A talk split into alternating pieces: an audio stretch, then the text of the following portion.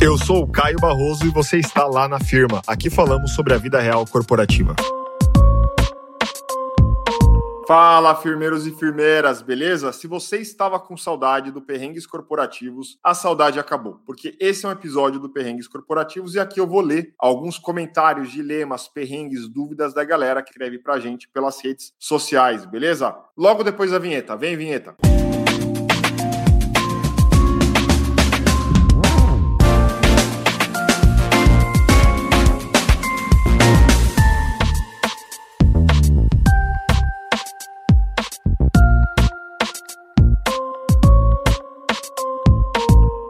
tua líder, me chama. E quando preciso de ajuda, ah, tô ocupada, não dá. Enfim, esse é um comentário que a gente recebeu de uma pessoa que tem uma líder que se coloca sempre à disposição, mas na hora H, quando ela precisa da líder, a líder está sempre ocupada e não consegue ajudar. A gente sabe que a agenda da liderança é bastante ocupada, tem várias reuniões, tem comitê de diretoria, tem os petit comitê, cada empresa chama de um jeito, mas no final do dia é uma agenda bastante focada ali, estar reunido ou reunida com outras pessoas, né? E muitas vezes essas pessoas não são pessoas da equipe, é a alta liderança, são os pares, são projetos estratégicos e a equipe se sente sozinha, precisa de um apoio. E a gente não pode esquecer que numa equipe tem vários níveis de cargo, geralmente tem júniores que precisam de mais suporte, tem plenos, tem sêniores, enfim. E aí, galera, o que é importante? Discurso alinhado à prática. Se você é um líder que fala que você vai ajudar, que a pessoa pode contar contigo, na hora H você precisa achar um tempo, você precisa ajudar, você precisa se colocar à disposição. Não adianta falar e na hora não fazer. Outro ponto importante que aí é uma dica. Eu sei que a agenda da liderança é bastante complicada, então crie alguns espaços frequentes na sua agenda para que você consiga se colocar à disposição da equipe e que você tenha um plano B, um plano C. Então imagina essa situação, a pessoa aqui eu vou chamar ela de, sei lá, Jandira. Jandira chega para o chefe e fala: ah, chefe, preciso da sua ajuda e tal. E aí você fala: olha, é urgente, porque se não for urgente, a gente consegue falar amanhã, no período da tarde, porque eu sempre deixo uma hora dedicada a assuntos da equipe ou deixo duas horas dedicadas a assuntos da equipe. Pronto, a Jandira vai te falar se é urgente ou não urgente, você consegue se organizar, beleza? Outro ponto aqui que a gente recebeu: galera que fala corporativez para fingir que manja dos Paranauê. É aquela coisa, tem muitas palavras da moda, né? Hoje em dia, várias palavras em inglês. E a galera quer usar, porque dá essa ideia de que se eu uso palavras em inglês ou se eu uso as palavras que estão na moda no mundo corporativo, eu sou mais inteligente e eu tô por dentro. E logo, se eu sou mais inteligente eu tô por dentro, eu estou perto de uma promoção para o próximo nível de cargo. Nem sempre isso é verdade. O que a gente tem visto no mercado são muitas pessoas falando palavras difíceis ou palavras da moda e não sabendo exatamente o que estão falando. Só estão falando porque fica bonito no dia a dia, fica bonito na reunião e acha que vai passar uma boa imagem, mas no final do dia as pessoas não entendem o que está sendo comunicado. E esse é um ponto de preocupação, galera. Quando a gente pensa na comunicação em si, na sua essência, o que a gente quer? Parecer assim inacessível, a gente quer parecer eh, formal, a gente quer parecer ali, a gente quer ter uma comunicação muito culta.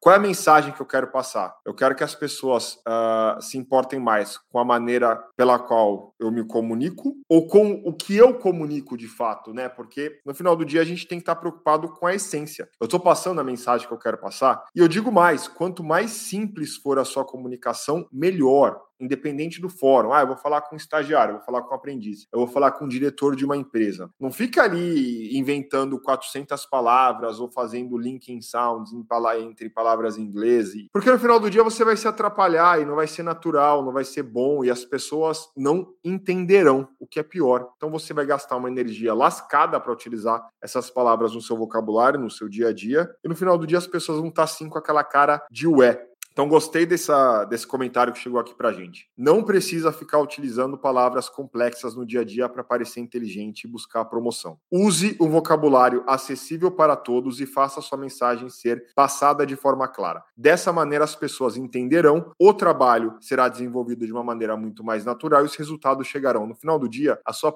a promoção chega pelo trabalho que você entrega, não pelo que você parece, tá? Deveria ser assim no mundo corporativo. Eu sei que tem muita gente aqui na Espanha se fala uma palavra que é postureio, fica fazendo esse tipo para conseguir aparecer. Muito bem, recebi um outro comentário aqui que diz o seguinte: fala sobre senioridade nos cargos de recrutamento e seleção e quais etapas não pular. Também os desafios do coordenador de recrutamento e seleção. Poderia falar horas sobre esse tema porque eu trabalhei em recrutamento e seleção. É um tema que eu gosto muito e eu treino pessoas da área de recrutamento e seleção de algumas empresas. Mas eu queria falar uma coisa aqui específica, né, sobre o que você perguntou, sobre senioridade na área de recrutamento e seleção. Isso eu vivi muito com as equipes que eu tive. Em alguns momentos os júniores falavam: "Ah, mas eu faço a mesma coisa que o sênior, porque eu não sou sênior". Porque no final do dia, o processo seletivo, ele, querendo ou não, dependendo da empresa, tem as mesmas etapas, né? Você vai fazer o anúncio da vaga, você tem ali o filtro, depois que você filtrou os candidatos, você vai entrar em contato com os candidatos, pode ser por plataformas, ou pode ser por telefone, ou pelo WhatsApp, enfim. Vai entrar em contato com os candidatos,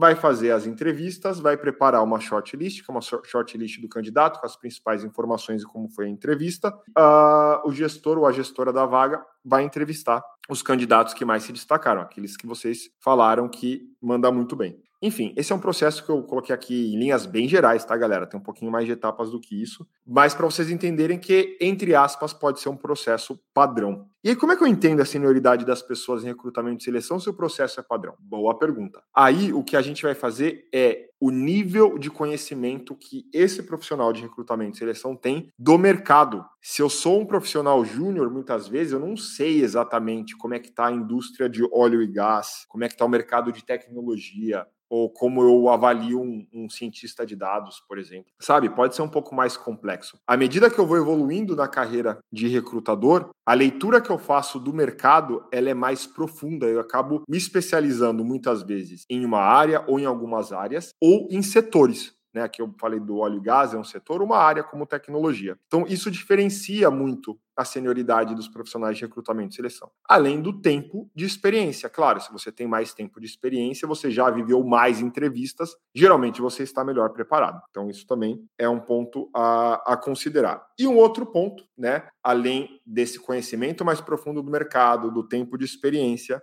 né? Um outro ponto aí importante é você saber fazer, conduzir diferentes tipos de processo seletivo. Pode ser dinâmica, pode ser estudo de caso, né? Pode ser ali o hackathon com seleção, tem vários formatos de processo seletivo. Então, viver vários formatos de processo seletivo faz com que você tenha uma senioridade diferente, né? Quanto mais vivência, quanto maior for a sua vivência, melhor, né? Mais sênior provavelmente você você vai ser. Importante aqui os desafios do coordenador de recrutamento e seleção. Os desafios do coordenador de recrutamento e seleção são cuidar da experiência do candidato. Será que o candidato está tendo uma boa experiência? Será que eu estou conseguindo atender as expectativas da liderança em termos de requisitos, as pessoas que estão entrando de fato têm match, né? Tem conexão com aquilo que a gente conversou no momento de levantamento de perfil. Então, satisfação dos candidatos, experiência do candidato, satisfação dos gestores também, para ver ali se a gente está conseguindo entregar candidatos com qualidade. E eu diria que vai além, depois de um período quando a gente já seleciona esses candidatos, será que eles estão se sentindo bem naquela função que eles entraram? Como foi a entrada na empresa, como foi o onboarding, de fato as expectativas também foram entregues da maneira que a gente esperava para esse candidato? Então eu digo que a área de recrutamento e seleção é como se fosse um hub de satisfação precisa conduzir o processo seletivo com muito cuidado, porque essa pessoa aí de seleção tá lidando com expectativas diferentes de vários agentes. E no final das contas, precisa ter um ouvido atento, precisa perguntar: mas e aí, tá bom? Tá gostando? Como é que foi a entrada na área? Esse candidato atende, não atende? Na próxima, o que a gente faz de diferente? A área de seleção é uma área que precisa ouvir muito bem. Não à toa, a área de seleção faz entrevista, né? Passa horas, horas escutando candidatos, mas deve escutar também uh, os gestores bem de perto, entender se o nível de satisfação de gestores e, e de candidatos está alto, beleza? Muito bom, gostei dessa pergunta aqui que a gente recebeu. Outra pergunta que a gente tem aqui, eu acho que aqui é um, um comentário, né? Que o gestor está há quatro anos dizendo que está preparando essa pessoa para um cargo de gestor. Isso acontece muito, galera. Tem muitas pessoas que escutam da liderança, eu estou te preparando, eu estou te preparando para o próximo passo, pouco a pouco você está sendo preparado. Só que isso não vem com um plano tão concreto.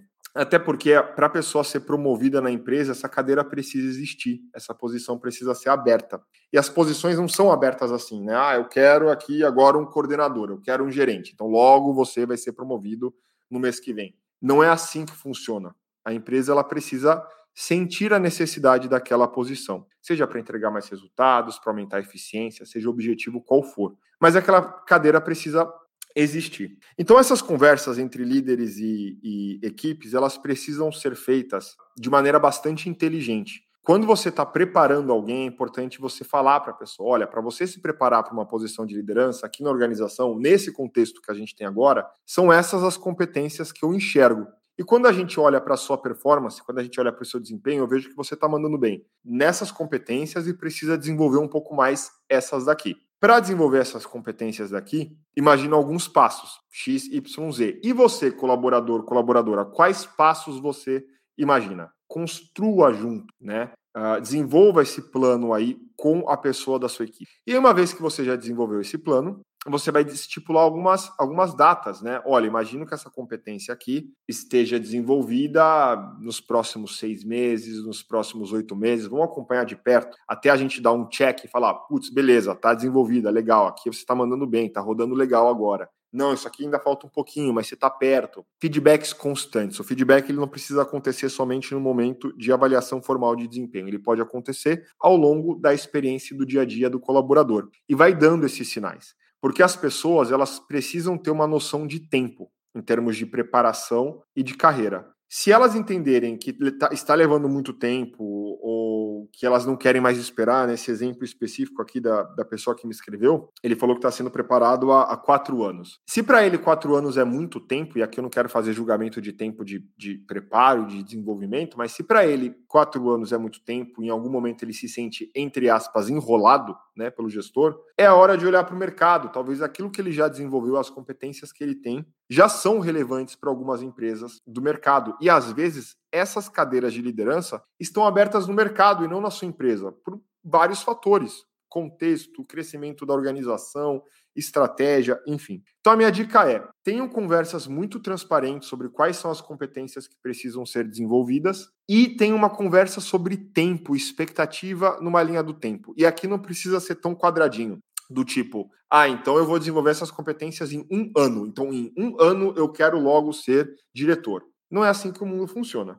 né? Mas trabalhe com a ideia de tempo de um ano. Pode ser um pouquinho mais, pode ser um pouquinho menos, mas gire em torno de um ano. Se dali a um ano você está vendo que você melhorou, que você desenvolveu, não foi tempo perdido, porque você cresceu enquanto profissional. E aí, se aquela empresa não tem a oportunidade, bora para o mercado, dá uma avaliada no mercado, vê o que o mercado pode oferecer. E aí você vai tirar a prova do 7. É prova do 7? Isso é tão antigo, né? Tirar a prova do 7, mas enfim. É, você vai, você vai, você vai bater ali o martelo para falar assim, cara, de fato, eu consegui a posição que eu queria no mercado ou não, o mercado ainda não me reconhece também como diretor. Então eu, faz sentido eu continuar aqui nessa caminhada que eu estou tendo de desenvolvimento na minha organização. Teste a sua empregabilidade, isso é importante. Não fique aí fazendo, né, eh, pensando se vai dar certo, se não vai dar certo. Testa, vai conhecer, vai falar com pessoas do mercado, vê se faz sentido, entende o que falta para sua empresa, para o seu líder e para o mercado também, para que você consiga dar os próximos passos de carreira. Muito legal essa, essa mensagem também. Bom, outro comentário que a gente recebeu aqui foi o seguinte: imagina a situação, receber um e-mail pedindo print de entregas feitas, sendo que a pessoa tem acesso ao sistema para ver essas mesmas telas. Aqui é o que? Uma pessoa folgada, né? A pessoa tem acesso ao sistema e ela está pedindo os prints porque ela acha que seu tempo é menos importante que o tempo dela. Fui sincero demais? Não podia? É isso? Não pode ser sincero? Lá na firma é meu, né?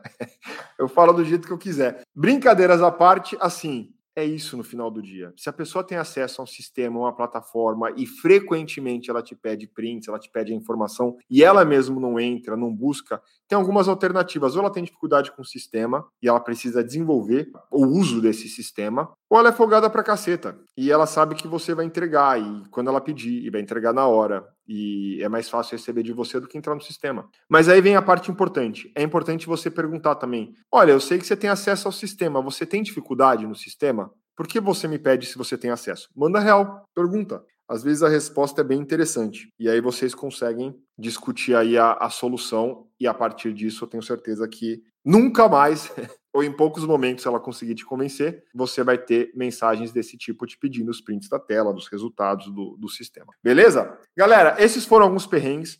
Espero que vocês tenham gostado. Se vocês se viram em alguns, escrevam para mim, comentem. É sempre importante saber o que vocês acham dos nossos conteúdos, dos episódios que a gente tem aqui no podcast. A gente tem perrengues corporativos, filosofia, uma reunião sem pauta, entrevistas com gente fera do mercado de tecnologia e inovação. Tem muita coisa legal no nosso podcast. Então, maratone, maratone, porque é conteúdo legal, leve, interessante, feito para vocês e de grátis, de graça. Beleza? Eu falo que essa é a parte grátis do Lá na Firma. Então, aproveitem, porque a gente tem uma parte não grátis que também é muito boa, mas geralmente aí para as firmas. Beleza, galera? Então, espero seus feedbacks, espero os comentários de vocês e até a próxima, beleza? Best regards.